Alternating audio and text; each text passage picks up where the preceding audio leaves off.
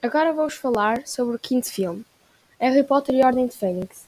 Harry Potter está no seu quinto ano em Hogwarts e acaba ouvindo que muitos não sabem a, a verdade sobre seu encontro com Lord Voldemort. O ministro de, Mágica, Cornelius Fudge, indica Dolores Umbridge para ser a nova professora de defesa contra as artes das trevas, por acreditar que Dumbledore planeja tornar em seu lugar, tomar seu lugar. Porém, os métodos que ela usa são totalmente inapropriados. Harry então se reúne-se com um grupo de alunos para defender a sua escola.